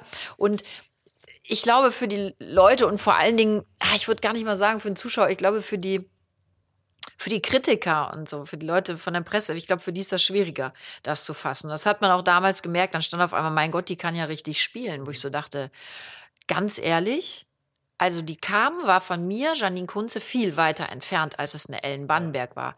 Ich, Janine Kunze, bin viel, viel näher an der Ellen Bannenberg. Also das hat mich viel weniger Kraft zum Teil gekostet, als eine kam.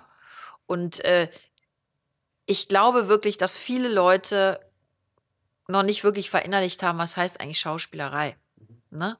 Und das sollten wir uns vielleicht hier alle noch mal auch noch mal überlegen, was heißt das eigentlich? Und ich finde es, wie gesagt, ganz toll, wenn ein Schauspieler viele verschiedene Rollen äh, spielen darf und viele Facetten zeigen darf. So ist ja auch das Leben. Ich lache ja nicht den ganzen Tag nur. Ich weine auch nicht den ganzen Tag nur. Wir alle erleben alle Gefühlsarten und das zu spielen, zu spiegeln, ist ja das Tolle an dem Job. Was würdest du nicht spielen? Ich glaube, ich würde alles spielen. Pornos. Mhm. Weil ich es nicht kann. Ich könnte es nicht. Okay. Ich bin total genannt.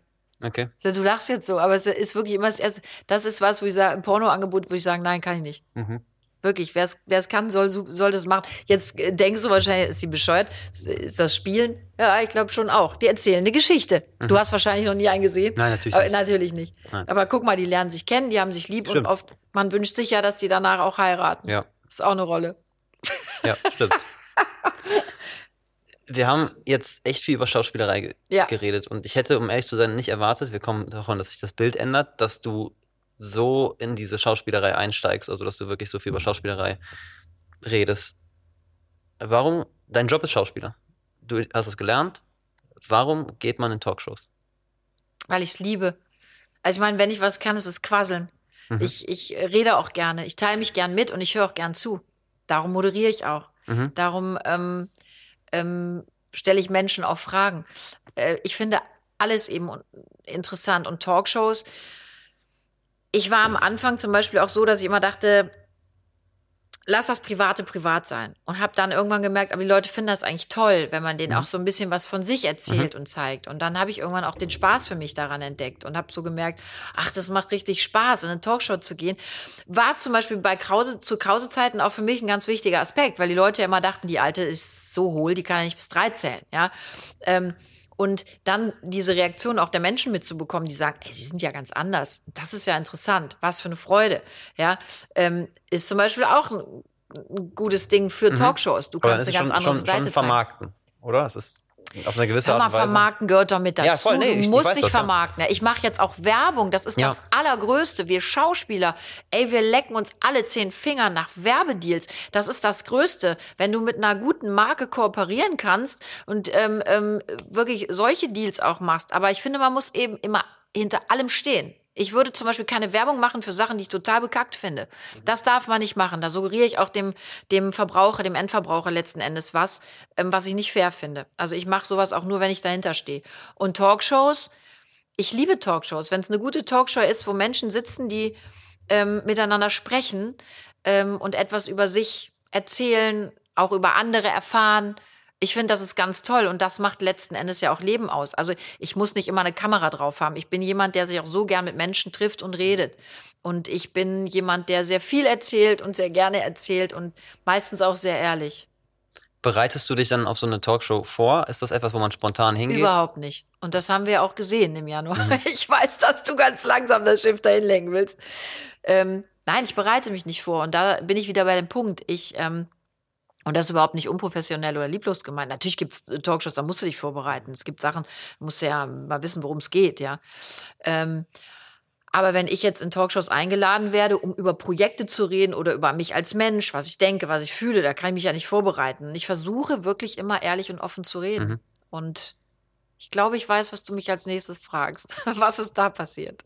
Nein, ich möchte, ich möchte das Ganze ein bisschen anders angehen. Ja, Ich glaube, du hast dich in vielen Podcasts und in vielen Formaten schon darüber geäußert, wie das passiert ist, wie es dazu gekommen ist. Ich möchte mh, das ein bisschen anders machen und möchte gerne den Zuhörern so ein bisschen erklären, was so ein Shitstorm auslösen kann. Kannst du dich, ich, ich erkläre es mal kurz für diejenigen, die es nicht gesehen haben. Am 30.11. war die Erstausstrahlung von der letzten Instanz. Äh, du saßt mit Jürgen Milzki, Micky Weisenherz, Thomas Gottschalk und eben du, moderiert von Halaschka richtig. äh, in einer Talkshow, wo ähm, Prominente zu verschiedenen Themen diskutieren. Genau. Und ein dieser Thema, Themen war eben die Umbenennung von einem Lebensmittel oder von mehreren Lebensmitteln. Von zwei Lebensmitteln. genau, unter anderem ging es um ein Schnitzel. Das lassen wir jetzt einfach mal so stehen. Du hast dich dazu geäußert. In der Erstausstrahlung oder nach der Erstausstrahlung am 30.11. ist nichts passiert. Mhm. Ende Januar. Doch, es ist was passiert, aber nur sehr viel Positives. Ja. Die Leute waren begeistert von der Sendung. Wir haben ja sehr viele Sendungen davon gemacht. Wir waren schon in der Mhm. zweiten Staffel und ähm, es kam wirklich nur positives Feedback. Mensch, Stimme des Volkes, du siehst super aus, geiles Kleid, du hast die Haare schön, ne? Ach, du redest so toll. Also, und ich habe mir gar nichts dabei gedacht. Es Mhm. war also alles gut, ja. Nimm mich mal mit an den 31.01.2021. Vollkatastrophe. Das heißt, die. Sendung wurde wiederholt. Die Sendung wurde wiederholt, was ich gar nicht wusste, was keiner von meinen Kollegen Mhm. wusste. Die Sendung, ähm, ich glaube, das darf ich so sagen, die Sendung lief gut, die lief immer sehr gut. Mhm. Und ähm, ja, die, die Sendung äh, Erstausstrahlung 30.11. lief auch sehr gut und haben die irgendwie gedacht, okay, wir hauen die direkt nochmal Mhm. raus ein paar Wochen später.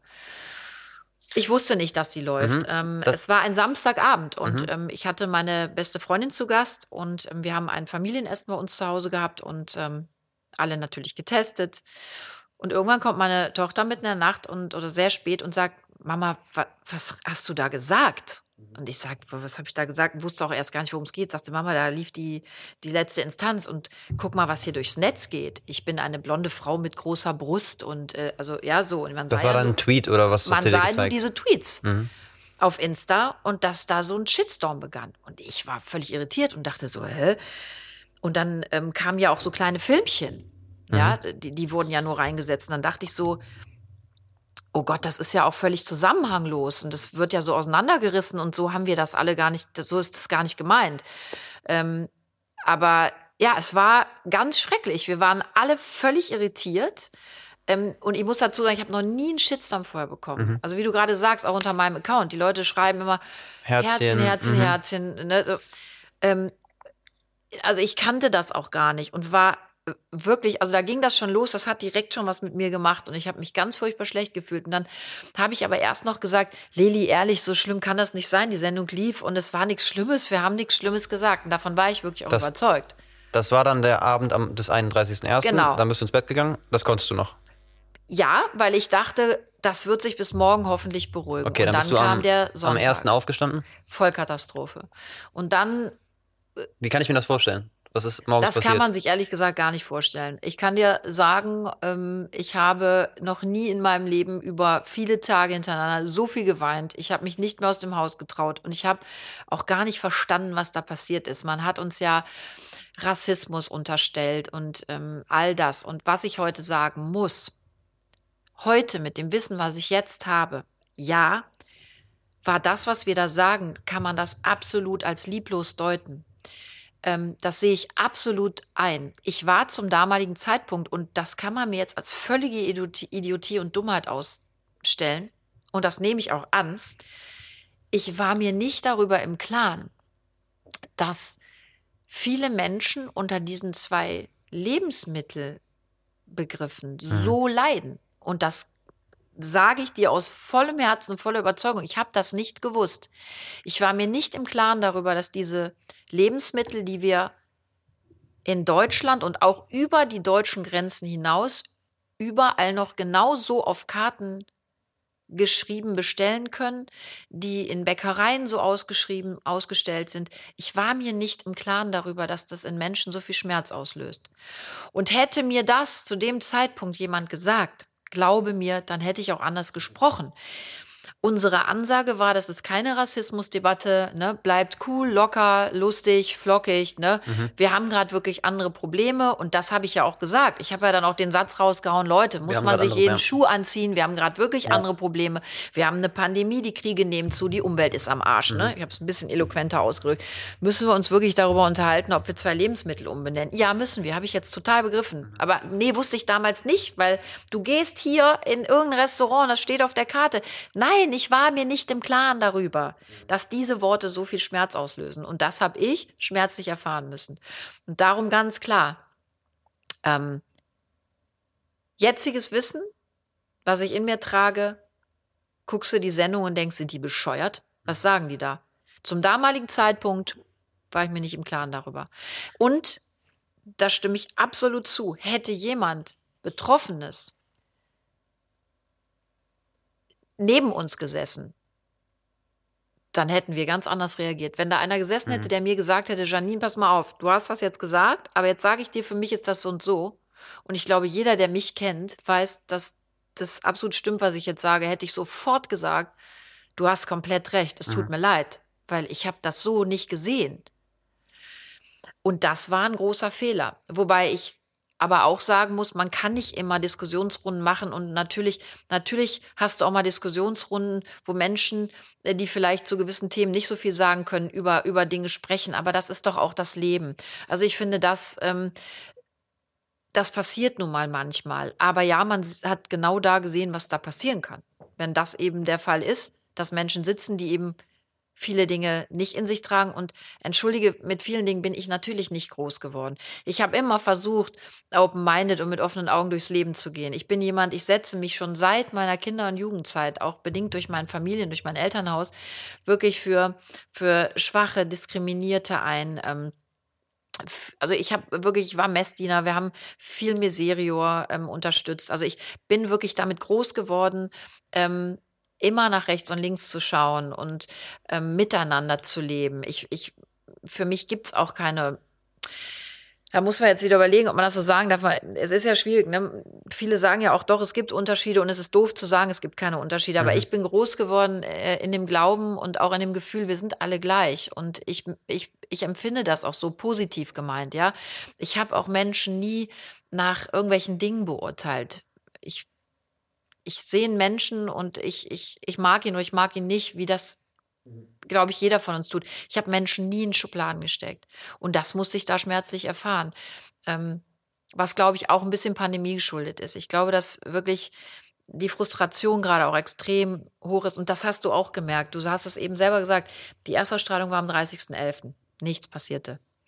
Und sechs Wochen später so ein Klatsch. Ich glaube, dass ähm, viele Menschen ähm, sehr sensibilisiert sind im Moment, auch sehr sensibilisiert sind im Moment, ähm, sich viele Dinge noch viel extremer zu Herzen nehmen. Das hat Vor- und Nachteile. Ähm, und ich finde, grundsätzlich gilt Kritik super, ganz wichtig. Wir müssen lernen. Ich habe sowas von gelernt, ähm, aber auf eine anständige Art und Weise. Du hast eben gefragt, was macht es mit einem? Ehrlich, ich bin in meinem ganzen Leben noch nicht mit so viel Hass und Wut konfrontiert. Wie viel worden. dieser Kommentare hast du gelesen? Was Alle. du? Ich habe die alle gelesen bis zu dem Moment, wo ich die Kommentare deaktiviert habe. Ähm, das kann ich auch begründen. Ähm, das habe ich getan. Mir haben viele Kollegen am Anfang gesagt, Nina, mach die Kommentare gar nicht erst an. Das willst du nicht lesen, weil wir leben seit Jahren damit. Du hast das noch nie gehabt. Tu dir das nicht an, gerade nicht in der jetzigen Zeit. Und ich habe gesagt, doch, wenn die Leute mir was zu sagen haben, dann sollen sie es mir sagen. Und ich möchte mich auch rechtfertigen. Ich möchte mich erklären, weil ich wollte niemandem wehtun oder verletzen. Wirklich, das liegt mir absolut fern. Und darum habe ich die alle gelesen. Aber es war irgendwann ein Punkt erreicht. Das geht hin bis zu Morddrohungen. Und nicht nur an meine Person gerichtet, sondern familiär. Und da sage ich dir ganz ehrlich, da hört für mich der Spaß absolut auf. Wir sind alle Menschen und wir machen Fehler. Wir reden bestimmt oft großen Mist auch daher. Und wir haben als Prominente eine Verantwortung. Ich bin der immer gerecht geworden und das sage ich auch ganz offen. Und an diesem Abend bin ich das nicht, weil ich aufgrund einer Unwissenheit wirklich mich da dumm aus dem Fenster gelehnt habe, ohne das zu wollen. Ich wollte wirklich, ich wiederhole mich, keinem wehtun. Ähm, wenn du also zu mir kommst und auch in deiner Wut mir Sachen an den Kopf schmeißt, die beleidigend sind, dann kann ich das wirklich gut annehmen und sag, okay, pass auf, ich verstehe, dass du bist wütend und ich habe Scheiß gebaut, es tut mir leid, wie können wir einen Weg finden, dass wir wieder miteinander klarkommen. Aber wenn du anfängst, meine Familie zu beleidigen, meine Kinder, dann sage ich ganz offen und ehrlich, Leute, schämt euch. Das ist ein Weg, den geht man nicht. Das macht man einfach nicht. Wenn wir beide ein Problem haben, dann lass uns das klären. Zu Recht auch. Nochmal, viele Leute haben mich ja auch zu Recht dann beleidigt, weil das war dumm. Wenn du, ne, wenn du das so gehört hast, war das Mist. Ich muss aber auch dazu sagen, ähm, viele Sätze, die von uns allen kamen, die auch liebevoll waren und verständnisvoll, die hast du im Netz nicht gesehen. Also äh, die wurden nicht reingestellt. Ich habe zum Beispiel am Schluss gesagt, also bei der letzten Instanz diskutierst du immer 15 Minuten über ein Thema. Am Ende wird abgestimmt mit einer roten oder grünen Karte, ja oder nein, gut oder schlecht. So, das ist das Spiel der Sendung. Ich habe am Ende gesagt, ja, wenn diese Worte Menschen verletzen, dann müssen wir die ändern. Ich aus meiner Position heraus kann jetzt sagen, ich bin damit groß geworden, wir können die lassen. Ja, will damit sagen, nein, wir müssen nicht darüber diskutieren, ob wir Worte vermeiden müssen, die Menschen verletzen. Natürlich müssen wir Worte vermeiden, die Menschen verletzen. Und ich habe begriffen, dass diese Lebensmittel oder die Benennung der Lebensmittel Menschen verletzt. Also müssen die weg. Punkt. Und da müssen wir in Deutschland dran arbeiten. Ganz einfach. Absolut. Hältst du jetzt zukünftig weniger Interviews? Würdest du sagen, du guckst dir die Formate mehr an oder überlegst, Ich was habe mir du die? Formate immer gut angeguckt und ich muss auch sagen, die letzte Instanz war ein ganz tolles Format. Wir, wir haben Mhm. das alle gerne gemacht. Ich fand das super. Ähm, ich finde diese Cancel Culture auch ganz schlimm. Also zu sagen, da ist was schiefgelaufen, direkt weg. Ob man das mit Formaten macht, mit Personen macht. Ähm, das ist nicht meine Art zu leben. Das finde ich auch nicht gut. Ähm, da habe ich auch gedacht, wir hätten aus der Vergangenheit gelernt. Ich finde, und da wiederhole ich mich, wir sind Menschen, wir machen Fehler. Dinge passieren. Es ist ganz wichtig, uns dann wirklich auch mit der Nase in die Scheiße zu tunken, ganz klar, damit wir besser werden können, damit das Miteinander besser wird. Ähm, aber direkt immer weg, weg, weg, das finde ich ist keine Art, weil damit erreichen wir nichts. Wir erreichen damit nichts Positives. Darum, ich habe mir meine Formate immer gut ausgewählt. Ich bereue auch heute noch nicht, dass ich in dieser Sendung oder Teil der Sendung war. Ähm, der grundsätzlichen Sendung der letzten Instanz. Ich bereue die ersten 15 Minuten, klar, die da passiert sind, weil ich es heute anders und besser machen würde. Auch aus einer tiefen Überzeugung übrigens heraus, nicht weil ich Angst vor dem nächsten Shitstorm hätte. Ähm, das will ich auch ganz klar dazu sagen. Äh, ich kann wirklich annehmen und das musste ich auch in dem Fall. Und das habe ich getan und ähm, das ist wichtig. Ähm, ich gehe bewusster in Interviews. und das hat Vor, aber das hat auch Nachteile. Ich bin jemand, und dafür haben mich die Leute, glaube ich, geliebt. Ich habe mein Herz auf der Zunge getragen und habe immer offen und ehrlich gesagt, was ich denke. Und ich weiß jetzt, und das ist Pandemie geschuldet, wir leben in einer Zeit, und das merken wir auch gerade, es ist wirklich sehr, sehr schwierig, etwas zu sagen, weil es immer wieder furchtbar viele Menschen gibt, die es dir vielleicht auch auslegen wollen und dann ganz böse reagieren. Ich kann das nur so kindlich formulieren. Ich will das auch gar nicht anders formulieren. Da gäbe es ganz viele böse Vokabeln, die will ich aber nicht im Mund nehmen. Diese Menschen verstehe ich nicht. Ich verstehe Wut. Ich bin auch sehr oft sehr wütend. Ich mache meiner Wut auch Luft. Ich drücke das auch aus. Aber ich versuche respektvoll zu bleiben und ich versuche menschlich zu bleiben. Und das haben, glaube ich, viele gerade leider ein bisschen verloren. Und das tut mir weh. Ähm, und ich weiß, dass es vielen Kollegen auch so geht. Und das finde ich ganz furchtbar schade. Und ich würde mir wünschen, dass wir da wieder einen besseren Weg finden. Was glaubst du, wie lange wirst du darauf noch angesprochen? Bis an mein äh, Showende, glaube ich. Meinst du? Ich, ähm, ja, also es gibt viele Kollegen, ich habe, das muss ich auch mal dazu sagen, ich habe wirklich unfassbar viele tolle, also dass der Freundes- und Familienkreis da war, ähm, da habe ich mit nichts anderem gerechnet. Die Leute kennen mich, die wissen, wer oder was ich bin und ähm, das war, das war mir klar, dass mich da keiner fallen lässt. Aber ich muss ehrlich sagen, ich habe ähm, von Kollegenseiten her so viel tolle Erfahrungen gemacht. Dafür bin ich dankbar. An dieser Stelle sage ich das auch mal ganz offen raus an euch alle da draußen. Vielen, vielen Dank für euren Support. Ähm, auch was, was ähm, Support von, von Menschen ähm, draußen, was den angeht. Das, ich, hab, ich bin ganz vielen tollen Menschen auch begegnet, muss ich wirklich sagen. Ähm, ich ja, ich habe viele Kollegen, die sagen, ach komm, äh, schwamm drüber, das ist morgen vergessen. Ich persönlich kann das nicht vergessen, weil das hat wirklich, mit mir hat das was gemacht, sage ich ganz offen und ehrlich raus. Und gar nicht nur Schlechtes. Ähm, ich habe gemerkt, wir müssen und das ist auch gut, viel sensibler wieder miteinander umgehen. Ja, ich ähm, habe gemerkt, Sprache ist total wichtig. Es gibt viele Worte, die wir Menschen vielleicht einfach so aus uns raushauen, weil wir uns nichts bei denken und in anderen richten diese Worte wirklich Schaden an.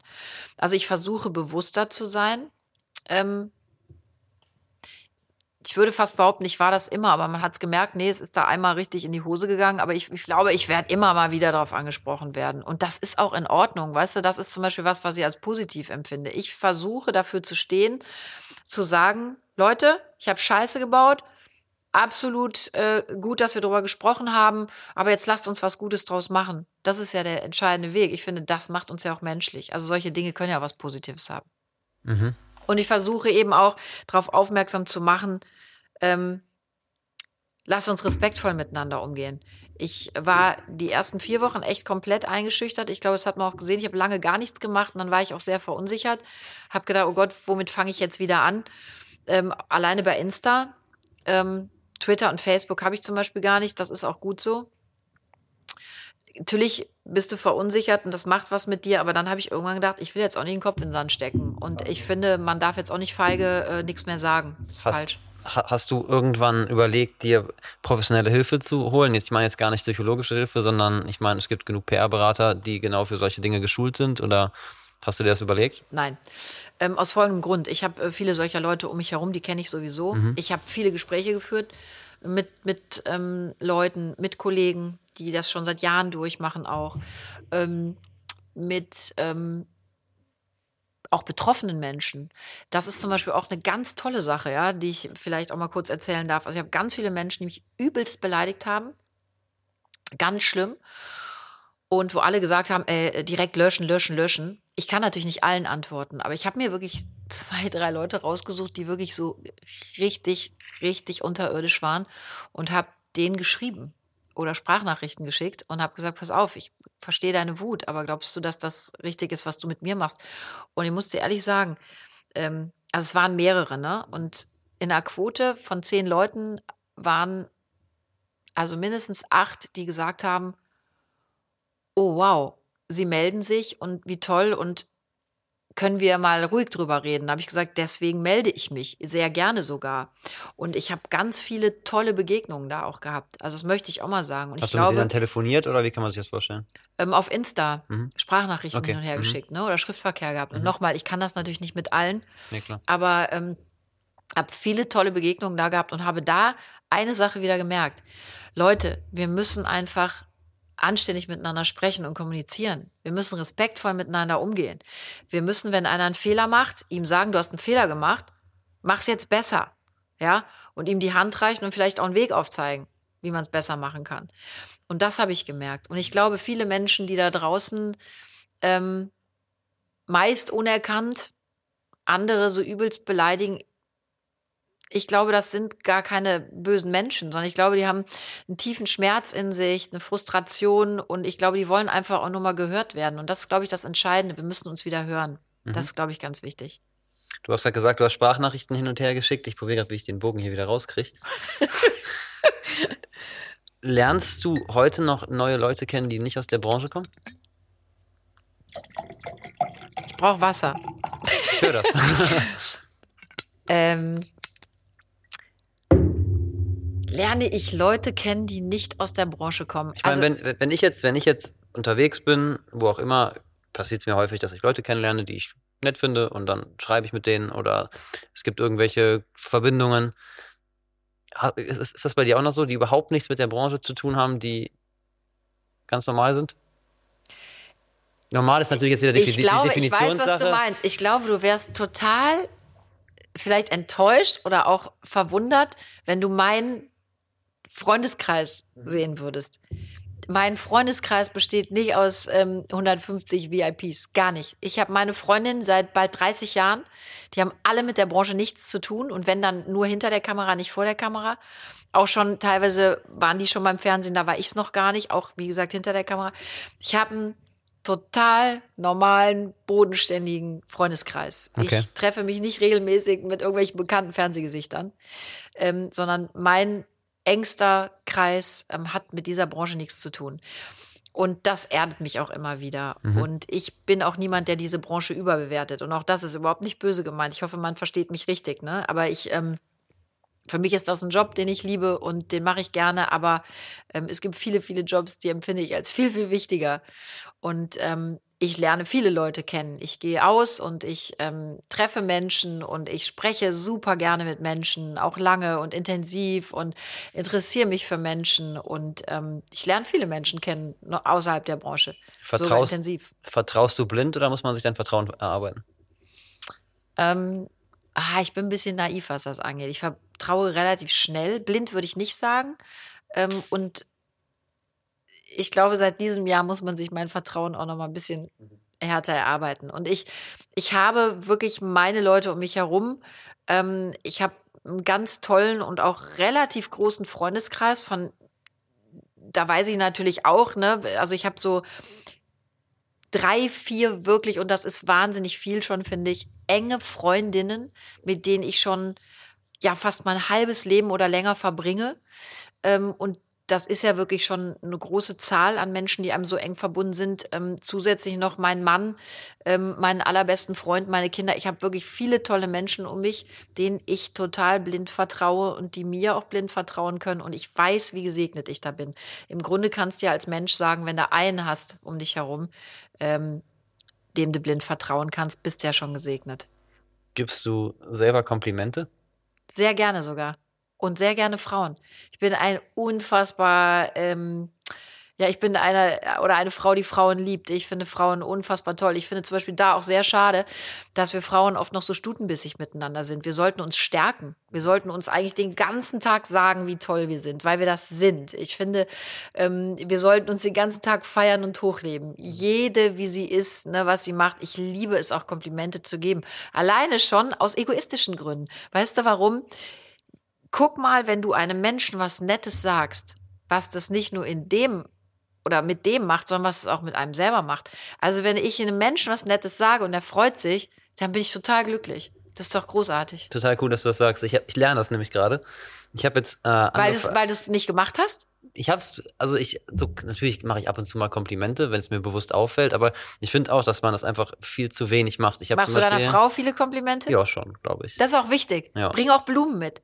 Ohne Witz, so das sind so kleine Zeichen.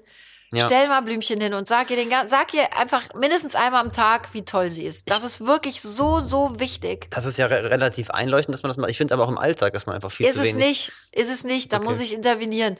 Ich kenne so viele Frauen, ohne Witz, die sagen, Mensch, mein Mann sagt mir nie was Nettes.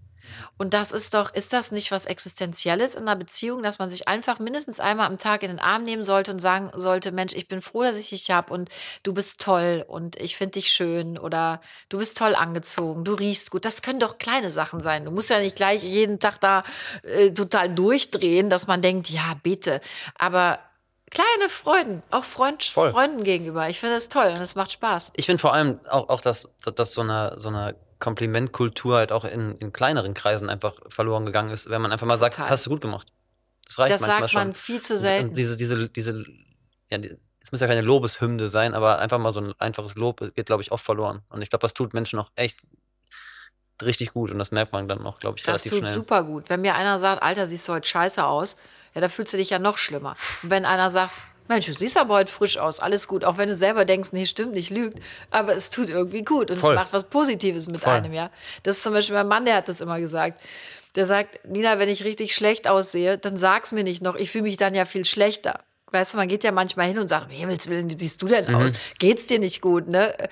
Ähm, und das ist wirklich so. Wenn man jemanden aufbaut, dann macht es was mit einem selber und vor allem mit dem Gegenüber. Ich, also ich finde, das macht Spaß und daran haben viele, wie du sagst, echt Voll. ähm, auch die Lust irgendwie verloren. Die Menschen sind so gemein miteinander und Ja. das ist schade, wenn wir, wenn wir jeden Tag was Gutes tun würden und jemandem Gutes tun. Ich glaube wirklich, das hört sich so doof an, aber dann wäre die Welt eine andere. Total. Das haben wir vergessen. Wir, wir verkrampfen, glaube ich, oft in unserem eigenen Schmerz und in unserem eigenen Frust, weil wir denken, äh, ist also scheiße. Ne? Auch jetzt zu dieser Pandemie. Ja, alle sitzen da und sagen, oh, ist alles so schlimm, ist so schlimm. Ja, es ist auch viel Mist. Ja, voll. Mann, es ist so viel Scheiße. Aber wenn ich jeden Tag wach werde und denke, äh, schon wieder Scheiße, jetzt schon wieder Scheiße und die Inzidenzen gehen hoch und ich kann wieder nicht raus und äh, Mann, das macht doch nichts mit uns. Voll. Stellt euch hin und denkt, okay, pass auf, wir haben eine Ist-Situation, was kann ich aber Gutes jetzt draus machen, ja? Und wenn es was ist, dass ich sage, Mann, ich, ich koche heute was Tolles und deck mal schön den Tisch für die Familie. Irgendwas, was anderen gut tut. Das können wirklich Kleinigkeiten sein. Ich mache jemandem ein Bad oder ich, ähm, ich, ich ich mache zum Beispiel, wenn einer Geburtstag hat, dann habe ich, ähm, dann backe ich und stelle das vor die Tür, wenn ich jetzt nicht rein kann zur Pandemiezeit. Das sind Kleinigkeiten, aber die machen Freude. Also Total. sollten wir uns alle mal wieder Ja. Wie, verändern. wie gesagt, habe ich mir echt vorgenommen, so seit zwei Wochen. Und äh, man merkt auch, wenn man so kleine Komplimente und einfach nur ein Lob abgibt, das, das macht was mit den Leuten. Das, das ist echt. echt Siehst du, ein- du lächelst jetzt auch die Voll. ganze Zeit, wo du das sagst. Ja. Geht's dir gut damit? Ja, voll. Siehst du? Voll. Ist nicht schlecht. Die Pandemie hat auch was Gutes. Ja, ich glaube auch. Viele Das denken merkt man ja auch schon. Ne? über positive Genau, und ich glaube äh, jetzt, nicht nur das Thema Lob oder dass man sich mit sich selber, natürlich, man muss sich gezwungenermaßen viel mit sich selber auseinandersetzen, ne? das ist halt so. Man merkt ja auch der Boom, was Yoga angeht, was Meditation angeht. Ne? Die das Menschen sitzen ja nicht. jetzt, ich auch nicht. Die Menschen sitzen, ich bin ja auch so ein Zappel, Philipp, ich, mir fällt es jetzt schon schwer, hier eine Stunde so zu sitzen. Am liebsten würde ich jetzt schon irgendwie stehen oder irgendwas. Ja, ich mache, ich bewege ja meinen Mund die ganze Zeit. Das reicht dir. Du Armer, du musst dir mal den ganzen Mist dir anhören. Aber ich laber ja Mach die ich ganze super Zeit. Gerne, deswegen mache ich das ja auch. Aber, aber das geht mir wie dir. Ich bin da wirklich, ich, ich habe meinem Mann zuliebe wirklich ein paar Mal versucht, Yoga auch anzufangen Ja. und zu machen. Ich Ich finde das so toll, wenn Menschen das machen und da sowas finden. Ich sitze da und denke, ah nee. Aber ehrlich, ich gehe auch nicht joggen. Ich auch nicht. Ach, dann schwitzte, weißt du. Ich habe mir jetzt ein Rennrad gekauft. Also schon länger. Und? Im ersten Lockdown. Also ich fahre, also am Anfang habe ich es natürlich mehr gemacht, wie das immer halt so ist. Da bin ich echt so 200 Kilometer in der Woche gefahren. Also wirklich Krass. viel. Ja, und jetzt, wie viel bin ich diese Woche gefahren? Null. Aber weißt du was? Und jetzt fällt mir der Profibegriff nicht ein. Da gibt es doch Geräte, kannst du dir zu Hause ins Wohnzimmer stellen Ja. und dann fährst du Ja. drauf. Kannst du sogar mit. Gebe Äh, ich dann viel Geld für aus und das, das wird dann ein Jahr betrieben und dann steht es genauso wie das Rennrad. Garantiere ich dir. Ich, hab, ich, hab, Ja. ich, bin, ich bin da sehr, sehr sprunghaft, was Sport angeht. Ähm, und dann lasse ich es meistens sein. ich bin ja, weißt du, wovon ich ja ein großer Fan bin? Darf ich, darf ich dir jetzt Werbung machen? Nicht, Aber ja, ein- das- probier's. es gibt ja so eine Rüttelplatte. Mhm. Da sag ich das so. Ähm, die finde ich ja super. Da mache ich dann irgendwie, Wieder stellst Drei- dich drauf und dann? die rüttelt dich. Da machst du dann für 30 Sekunden Bewegung. Länger schaffe ich das auch nicht, dann breche ich zusammen. Echt? Da machst du wirklich dreimal 30 Sekunden Intervalle und dann tut dir alles weh. Du kannst du dann die Körperteile trainieren und ähm, das reicht mir erstmal. Okay, das finde ich super. ich ja, weißt du, was bei mir wichtig ist? Ich will einfach nur nicht, dass mir das Fleisch von den Knochen fällt. Weißt du, wir Frauen haben so unsere Problemzone, dann denke ich, oh, jetzt anderthalb Stunden Sport. Ach, ich kann das, ich bewundere Leute, die das machen. Ich habe so viele Kollegen und Bekannte, ne? Halt dich fest, die stehen um 5 Uhr Ja, auf, Wahnsinn. damit die erstmal eine Stunde Sport machen. Total Wahnsinn, ja. Alter, ich schlafe bis auf den letzten Drücker. Ja, dann stehe ich auf, putze meine Zähne, gehe mich duschen, ziehe mir irgendeinen Jogger an, knuddel mir die Haare hoch und dann brauche ich erstmal einen Kaffee, sonst wäre ich aggressiv. Ja. So, und Kenn da fange ich doch nicht an und mache erstmal eine Stunde Yoga und rühme drei Stunden einen Tee an. Da werde ich verrückt. Aber ich bewundere es Ich sehr. auch voll. Ich würde es auch, auch gerne können. Ich habe auch immer mal, immer mal wieder so Phasen, wo ich das probiere, aber ähm, dann denke ich immer, jetzt ziehst du es locker ein Jahr durch und dann kommt wieder irgendwas dazwischen, dann kommt einmal was dazwischen, dann kommt zweimal was dazwischen und dann Deine Und Frau, das die zieht das aber durch. voll. Die Ja, zieht das durch? Voll. Siehst du, das ist lustig. Mein Mann auch. Und ich bin auch so undiszipliniert. Menschen wie du und ich in der Paarung wäre richtig scheiße. Ja, wir voll. würden verfetten. Ja. Wir würden jeden Abend uns wahrscheinlich die Hucke voll saufen, totalen Spaß haben, Ja. aber wären mit 55 tot. Ja, wahrscheinlich. Ist immer ganz gut, wenn man einen, Ja, ich auch. Man braucht wenn immer so man einen einen Partner hat, ja. der einen so runterholt und immer sagt, Mensch, komm jetzt, lass mal das achte Stück Torte aus dem Hals und trink doch mal, trink mal einen Tee. Ja. Naja, ich finde, gesunde Ernährung, ich, jetzt mal Spaß beiseite, ich bin Mutter von drei Kindern, ich versuche schon drauf zu achten, ne? aber ich bin so ein bisschen willenlos.